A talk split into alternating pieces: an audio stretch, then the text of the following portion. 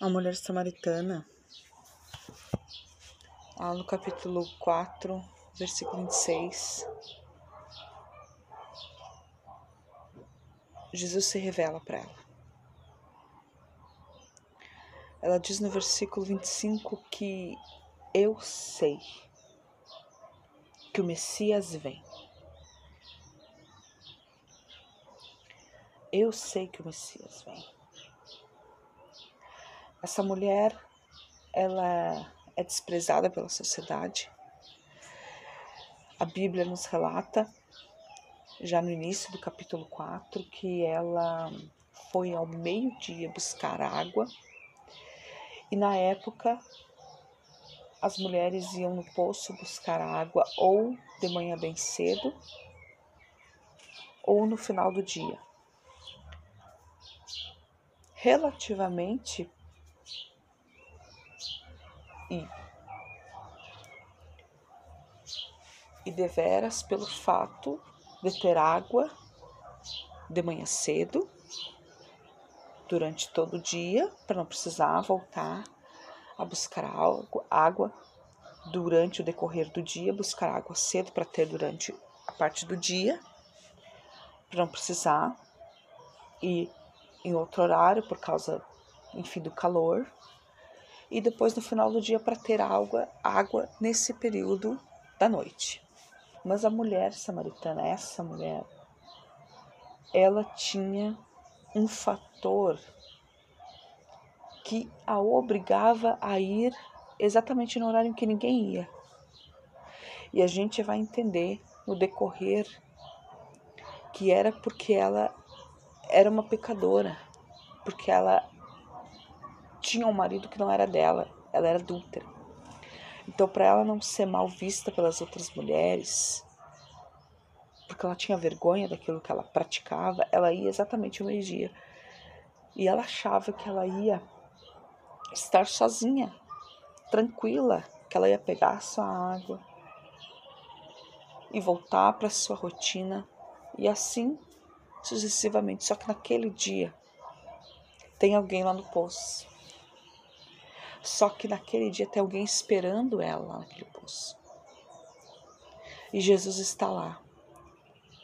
E Jesus, a princípio, inicia um diálogo pedindo algo para essa mulher. Às vezes é assim. O começo do contato com Cristo é Ele pedindo alguma coisa alguma coisa que a gente mesmo possa dar para ele. Primeiro de tudo, Jesus está pedindo atenção dessa mulher. E ao fato dele pedir água para ela, ela já acha muito estranho, porque ela já interroga ele, dizendo: Como que você vem me pedir água? Você sendo judeu, porque a aparência de Jesus já denotava que ele era judeu. Ela bate os olhos nele e ela sabe que ele é judeu. E aí a mulher indaga ele: Mas como você, sendo judeu, você vem pedir água para mim, que sou samaritana?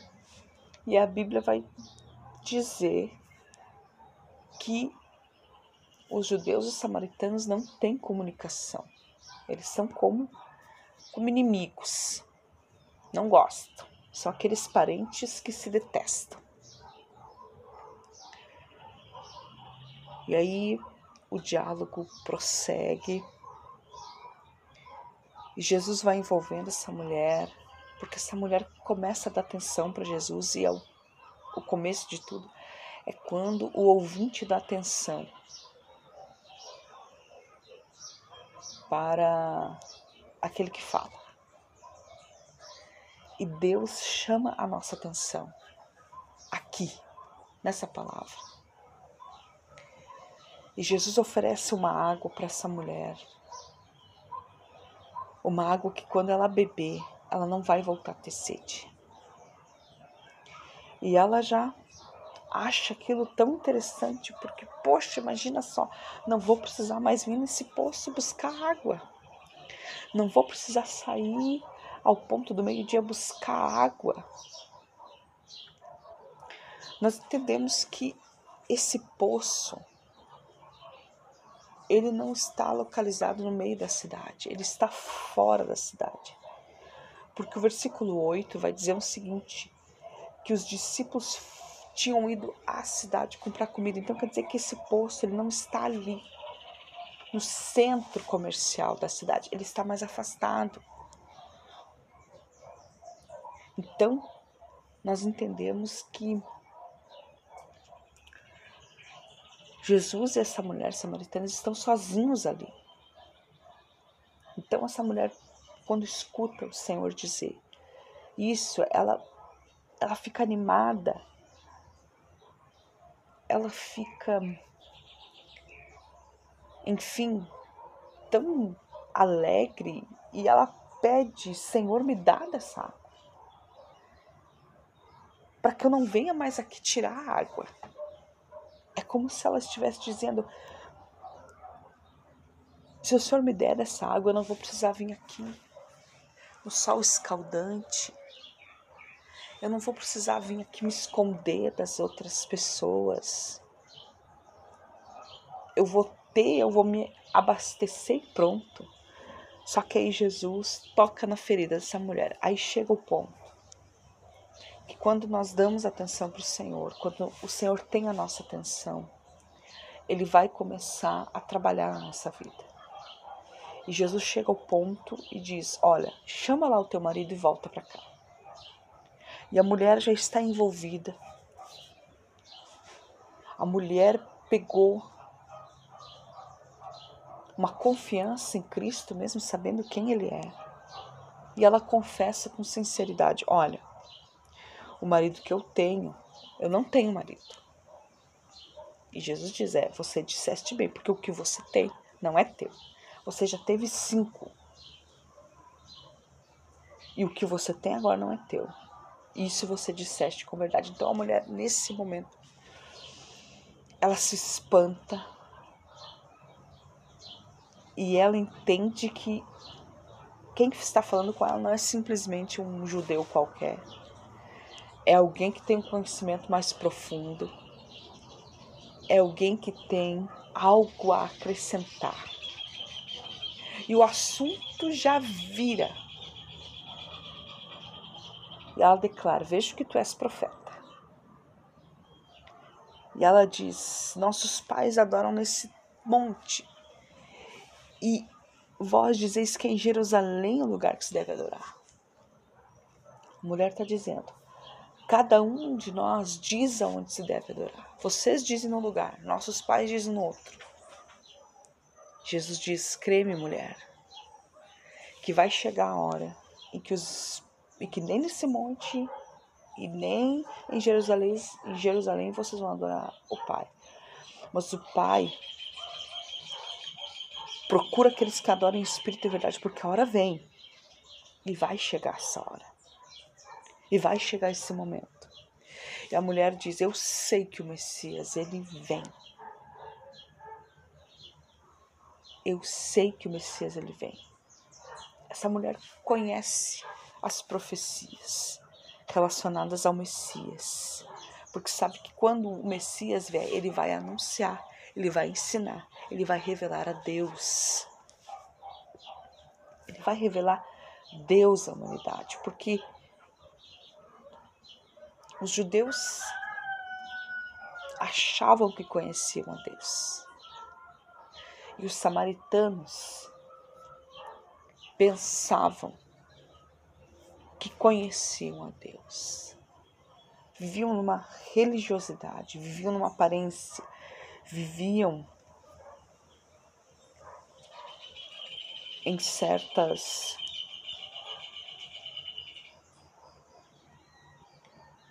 em certas tradições, numa cultura de adoração.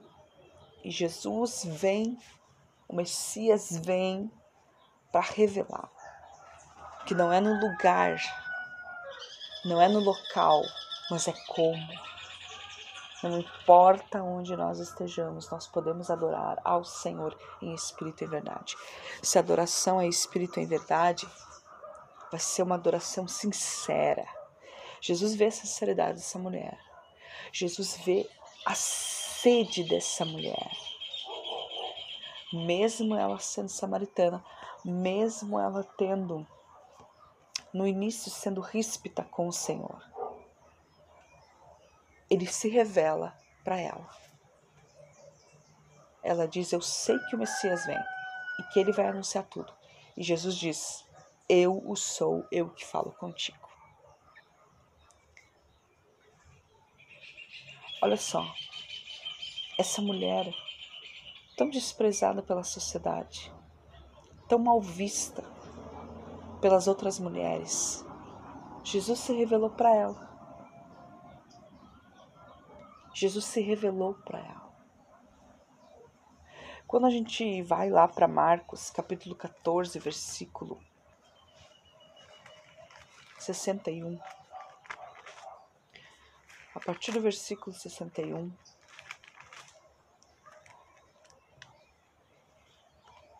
nós vamos ver Jesus no Sinédrio. E o sumo sacerdote está ali buscando, tentando arrancar uma confissão para que Jesus fosse acusado de blasfêmia. Então, no versículo 61 diz assim: O sumo sacerdote lhe tornou a perguntar e disse-lhe: És tu Cristo? És tu Cristo, filho do Deus bendito? O sumo sacerdote está perguntando para Jesus se ele é o Cristo tirando uma confissão. Não porque ele tem sede. Não porque ele é desprezado pela sociedade, ele precisa. Ele precisa conhecer a Deus. Ele está ali porque ele é um sumo sacerdote. Ele é um homem visto. Ele é um homem honrado pelos outros.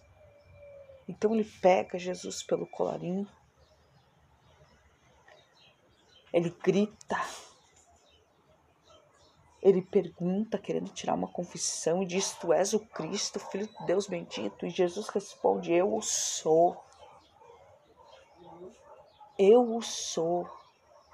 E vereis o filho do homem assentado à direita, todo-poderoso, vindo sobre as nuvens do céu.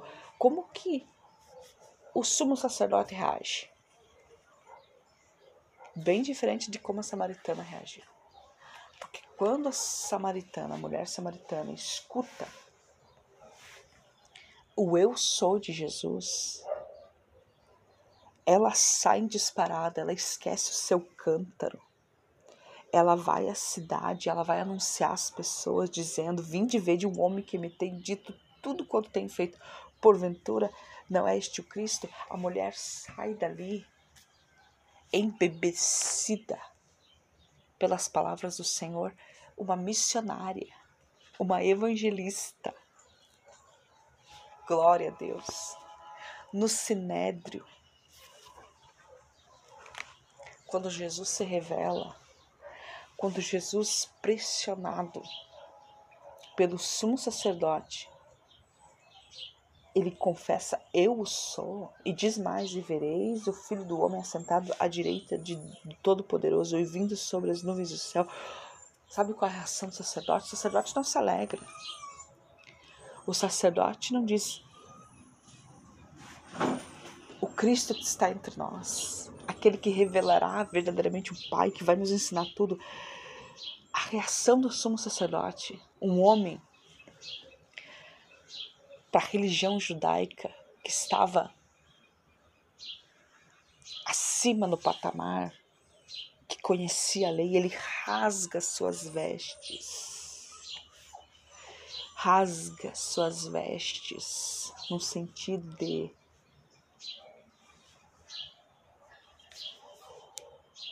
no sentido figurado de que propriamente dito, porque ele rasgou sim as suas próprias vestes, mas no sentido de de achar aquilo uma afronta diz, e diz ainda para que necessitamos mais dos testemunhas. Vós ouvistes a blasfêmia. O que vos parece? E o que estão ali presente, porque aquilo ali não foi um ato íntimo, era um ato público, porque tinham mais pessoas envolvidas. E todos consideravam culpado de morte. E o que acontece mais? Eles começaram a cuspir em Jesus, a esbofeteá-lo, a escarnecer dele. Olha o que é uma pessoa sedenta. Uma pessoa sedenta por Deus, pela verdade, e uma pessoa sedenta pela mentira, pelo engano. Uma pessoa, o ser humano, diante de, do Senhor, só tem duas reações: ou despreza, ou aceita. Ninguém fica imparcial diante do Senhor. E nós vemos claramente, claramente que Jesus ele busca os desprezados, eles, ele busca aqueles que são mal vistos, porque o próprio Senhor disse que o médico é para, o san, é para os doentes, não para o são. Os fariseus, o sinédrio se achava dono da verdade. Porque quem crucificou a Cristo não foram os romanos. Quem sentenciaram Jesus à morte não foi Roma, foi o Sinédrio, foram os próprios judeus, porque se nós formos ver pelos relatos bíblicos, nós vamos ver que já no início do ministério de Jesus, os fariseus, os judeus já queriam matar Jesus, já queriam perseguir a Jesus, já queriam tirar ele de cena. E eu lembro aquilo que a palavra do Senhor fala lá em 1 Coríntios. A Bíblia fala o seguinte: Mas Deus escolheu as coisas loucas deste mundo para confundir as sábias. E Deus escolheu as coisas fracas deste mundo para confundir as fortes. E Deus escolheu as coisas vis deste mundo e as desprezíveis e as que não são para aniquilar as que são, para que nenhuma, para que nenhuma carne se glorie perante Ele. Essa mulher samaritana, ela era desprezada, ela era mal vista, mas Jesus se revela exatamente para ela. E para o sinédrio, onde era onde havia os homens em que mais conheciam as leis, eles não conheceram, eles não reconheceram o verdadeiro Messias. E até hoje, os judeus não reconhecem Jesus como Messias, eles ainda esperam o Messias. Que nós venhamos aprender que o Senhor não está preocupado se você fala bem, se você conhece tudo. Mas o Senhor está preocupado se você está sedento, se você está dando atenção para aquilo que Ele está dizendo, se o teu coração está aberto. Mesmo que no início seja um pouco conturbado, como a conversa que Jesus teve com aquela mulher, mas o Senhor quer isso, o Senhor quer entrar, o Senhor quer dialogar com nós, o Senhor quer fazer parte de nós e como a água. E como água, Ele quer entrar. Ele quer nos matar nossa sede. Ele quer nos trazer vida, como diz João 10, 10, e vida com abundância. Ele quer nos tirar dessa mesmice Ele quer nos fazer novas criaturas e Ele quer nos fazer missionários da sua palavra. A mulher deixou o cântaro. A mulher foi buscar água. Mas o melhor ela obteve. A água viva já estava nela. Oh, aleluia. A água viva entrou nela, ela deixa o seu cântaro, porque ela mesma se torna um vaso. Ela mesma se torna uma fonte e ela entra na cidade anunciando. Oh, glória a Deus, que palavra maravilhosa! E que possamos aprender a dar ouvidos a dar ouvidos ao Senhor. Que venhamos a ser cheios, a ser embebecidos pela palavra gloriosa, porque é para isso. Por isso que Jesus veio para nos revelar a Deus, para nos apontar para o Pai. E só podemos ter salvação em Jesus Cristo. João capítulo 4, o versículo de número 46 e seguintes. Diz assim: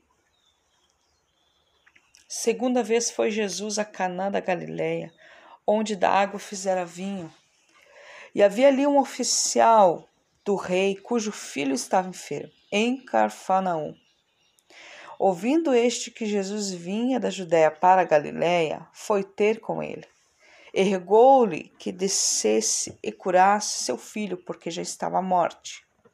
Então Jesus lhe disse: Se não virdes sinais e milagres, não crereis. Disse-lhe o oficial: Senhor, desce, antes que meu filho morra. Disse-lhe Jesus: Vai, o teu filho vive. E o homem creu na palavra que Jesus lhe disse e foi-se. É muito interessante essa palavra aqui que a gente fez menção, a partir do versículo 46 até o 50. Porque o que eu queria chamar a atenção hoje, para a gente meditar um pouquinho, é a fé desse homem, a fé desse oficial do rei. Mas nós temos que entender quem é esse cara, quem é esse homem, quem é esse pai, quem é esse cidadão. Esse oficial do rei, isso quer dizer que ele é um, provavelmente um soldado de uma patente um pouquinho mais elevada. Não se tem um dado concreto se ele pode ser um centurião, como também existe uma outra passagem que já denota o centurião de Cafarnaum. Mas ele é um oficial, ele é um funcionário público do governo romano. Ele não é judeu, ele é romano. Mas o que é interessante é que ele ele mora, ele tem habitação em Cafarnaum, mas ele está em serviço em Caná da Galileia. Nós temos que entender a localização desses, desses dois lugares. Onde fica Cafarnaum e onde fica Canaã da, da Galileia, porque é muito interessante isso. E nós vamos entender o porquê que isso é tão interessante. E a própria Bíblia vai dizer que Cafarnaú fica abaixo, Cafarnaú fica à beira do mar da Galileia. E Canaã da Galileia fica no alto. E a Bíblia está dizendo que Jesus estava indo da Judéia para a Galiléia. E nós vamos ver no capítulo 4 que Jesus para em uma cidade chamada Sicar, onde ele conversa com aquela mulher no poço de Jacó. E em Sicar ele fica dois dias. Então Jesus está de passagem da Judéia para a Galiléia. Ele passa por Samaria. E quando ele chega em Canaã da Galileia, este oficial já estava sabendo que Jesus estava de passagem. Jesus já estava sendo muito conhecido. E esse homem, esse oficial, ele estava com seu filho enfermo lá em Cafarnaum, lá embaixo, lá na descida, lá à beira do mar da Galileia. Então ele resolve ir de encontro a Jesus e pedir que Jesus descesse juntamente com ele a Cafarnaum, não esquecendo que Canaã da Galileia fica acima. Então, o oficial diz o seguinte: Desce comigo. Desce comigo e cura o meu filho. Só que no decorrer, Jesus diz assim: Olha, se você não vir milagre, você não vai crer. Às vezes, as pessoas precisam ver os milagres. Às vezes, as pessoas precisam ser tocadas. Deus muitas vezes trabalha dessa forma permite que chegue algum problema na nossa vida, permite que chegue uma doença na nossa na nossa casa, permite que algo aconteça para que a gente se volte para ele. E aí quando o milagre acontece, quando a gente busca a solução em Jesus e o milagre acontece, muitas vezes, nem sempre, mas muitas vezes, a conversão, as pessoas creem, as pessoas se voltam para o Senhor. Mas, volto a dizer, nem sempre é assim. Vamos ver o caso do discípulo Tomé, o discípulo que andou com Jesus, o discípulo que estava ali, viu os milagres, viu Jesus operar, viu Jesus transformar água em vinho, como nós vemos aqui nesse caso, que a palavra do Senhor cita novamente essa esse milagre, o primeiro milagre que Jesus operou, que foi uma transformação da água em vinho em Canaã da Galileia, no capítulo 2 de João. Só que Tomé Tomé precisou ver Jesus ressuscitado, precisou ver os cortes, as suas feridas para crer. E Jesus diz assim, ó: Olha, porque você me viu, Tomé, você creu, mas bem-aventurado aqueles que não viram e creram. Então Jesus contesta esse oficial do rei dizendo o seguinte: você precisa ver sinais e milagres para crer. Só que esse oficial, ele crê no Senhor. Ele crê por aquilo que ele ouviu falar de Jesus. Ele creu pelo testemunho, quem sabe assim como os samaritanos creram no Senhor Jesus pelo testemunho da mulher samaritana. A Bíblia vai dizer isso que creram, que muitos foram de encontro a Jesus por causa do testemunho dela. E depois de ouvirem Jesus falar, depois de ouvirem Jesus ministrar, eles testificaram dizendo: Olha, mulheres, nós já não cremos mais porque você disse, porque nós mesmos temos ouvido e nós cremos naquilo que ele fala. Então Jesus contesta e Jesus diz que você precisa, você está buscando sinais, você está buscando milagres para crer. Só que esse oficial ele já crê em Jesus. E a fé dele é botada à prova. Sabe que muitas vezes Deus coloca a nossa fé em prova. Deus muitas vezes permite contestamentos para botar nossa fé em prova. Não que Jesus está dizendo que o homem não tem fé. Não, Jesus está, como posso dizer, influenciando para que a fé dele seja cada vez mais aguçada. E a Bíblia diz, então, que o servo do oficial diz: Senhor, desce antes que meu filho morra. Esse oficial sabe que só Jesus tem a solução. Esse homem romano, oficial do governo romano, o homem que não tinha o conhecimento de Deus, um homem que não ia a Jerusalém para adorar, um homem que estava ali a serviço, mas ele tinha fé em Jesus. Ele sabia que só Jesus podia curar o seu filho. Ele sabia que só alguém como o Senhor Jesus podia fazer algo por ele. E eu lembro do que a palavra de Deus diz, que o Senhor ele não veio para os justos, ele veio para os pecadores. Os judeus se achavam muito sábios, achavam que conheciam a Deus porque eles tinham o templo, porque eles tinham o sacrifício, então achavam que Deus só estava com eles. Só que no ministério de Jesus, nós vemos o quanto o Senhor foi, saiu fora da redoma, saiu fora de Jerusalém e curou e transformou vidas. O primeiro milagre de Jesus, para você ter uma ideia, Canã da Galileia, a transformação da água para vinho, que simboliza a transformação quando Jesus entra na nossa vida, a transformação que saímos da água sem sabor, sem cor, para vinho, que é o simbolismo da alegria, da renovação, da transformação, do sabor.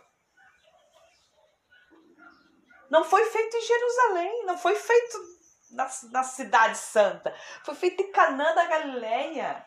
Na Galileia, fora, fora do, do círculo da adoração. Deus vem para nos mostrar, para se revelar através do seu filho. E um oficial, um homem que não era judeu, um homem que não conhecia, um homem que não oferecia holocaustos, um homem que não que não tinha a Torá, um homem que não, não conhecia, que não tinha conhecimento, quem sabe, da, do êxito, do êxodo, mas ele crê em Jesus. E isso bastou, porque aí Jesus libera a palavra. Jesus libera a palavra. Versículo 50. Jesus disse: Vai, o teu filho vive. E a Bíblia diz: E o homem creu na palavra que Jesus disse e foi-se. E eu fiquei pensando, quando eu li esse versículo, eu disse, eu pensei, meu Deus, que fé é essa? Que poder é esse? Da pessoa receber uma palavra, ela, ele não viu nada. Jesus não deu nenhuma garantia, Jesus simplesmente disse: Vai, o teu filho vive. Simples.